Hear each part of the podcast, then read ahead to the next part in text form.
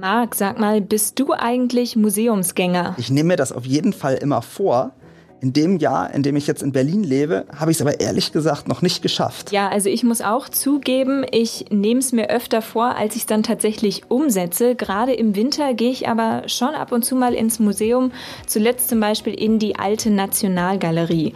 Es gibt aber ein Museum hier in Berlin, das wir und natürlich auch alle anderen Menschen jetzt längere Zeit nicht besuchen können. Das ist das Pergamon-Museum. Das ist nämlich seit diesem Montag geschlossen. Warum und wie lange, das besprechen wir jetzt.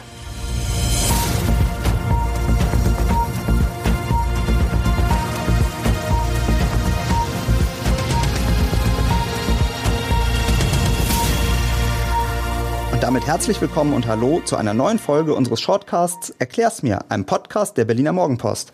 Mein Name ist Marc Hofmann. Und mein Name ist Jessica Harnack und wir schauen heute mal darauf, wie es jetzt mit dem Berliner Pergamon Museum weitergeht. Dann nimm uns doch mal mit ins Museum. Was macht es denn so besonders? Das Pergamon Museum ist tatsächlich eines der beliebtesten deutschen Museen und lockt jährlich mehr als eine Million Menschen an. Es beherbergt die Antikensammlung, das Vorderasiatische Museum und das Museum für islamische Kunst. Und zu den Hauptattraktionen gehören die großen Rekonstruktionen des farbenprächtigen Ishtar-Tores und der Prozessionsstraße von Babylon. Und die Beliebtheit des Museums, die hat sich übrigens auch darin gezeigt, dass die Tickets für die letzten Tage vor der Schließung im Voraus schon restlos ausverkauft waren. Nun bleiben die Türen erstmal geschlossen. Aber warum eigentlich? Ja, also beim Pergamon-Museum handelt es sich um ein großes und denkmalgeschütztes Gebäude. Das UNESCO-Welterbe befindet sich jedoch baulich und technisch in einem sehr schlechten Zustand. Schon 2013 hat deshalb der erste Bauabschnitt der Instandsetzung begonnen. Seitdem sind unter anderem der Nordflügel des Museums und der Saal mit dem Pergamon-Altar geschlossen. Jetzt kommen auch noch Arbeiten im Südflügel dazu. Dessen schlechter Bauzustand hat Auswirkungen auf die Standsicherheit des Gebäudes und auf die Sicherheit der Exponate, sagt das Museum. Dass das Museum nun für die Bauarbeiten komplett geschlossen wird, soll helfen, die Dauer und die Kosten des Projekts insgesamt geringer zu halten. Wie sieht denn der Zeitplan für die Sanierung aus? Planmäßig sollen die Bauarbeiten am Nordflügel im Jahr 2025 fertig werden. Allerdings soll auch der Wiedereinzug dann noch mal etwa ein Jahr dauern. Avisiert ist deshalb, dass der Nordflügel und der Saal mit dem Pergamonaltar im Frühjahr 2027 2025 wieder eröffnet werden. Insgesamt dauert das Projekt aber noch viel länger.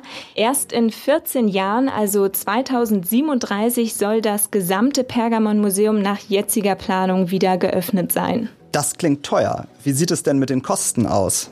Tatsächlich vermutest du ganz richtig, die Kosten des Projekts im denkmalgeschützten Bau sind enorm. Für den ersten Teil sind 489 Millionen Euro veranschlagt und für den zweiten Abschnitt wird mit gut 722 Millionen Euro kalkuliert.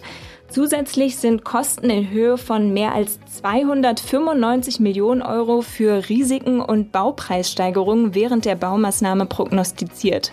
Damit könnten die Gesamtkosten bei 1,5 Milliarden Euro landen. Ui, das ist ja ein ganz schöner Batzen Geld.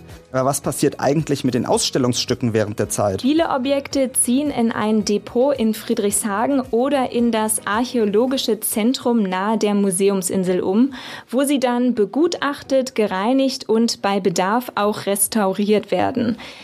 Manche Kunststücke sind aber auch unverrückbar, einfach weil sie tonnenschwer sind. Diese Stücke sollen während der Arbeiten dann mit sensiblen Sensoren ausgestattet und vor Erschütterung oder Feuchtigkeit geschützt werden. Das klingt ja interessant. Die Besucher haben also gute Chancen, dass ihnen diese wertvollen Kunststücke auch wirklich erhalten werden.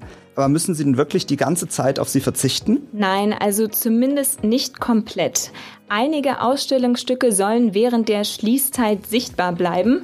Geplant ist, dass ausgesuchte Stücke als Botschafter in andere Museen in Berlin oder auch weltweit verschickt werden.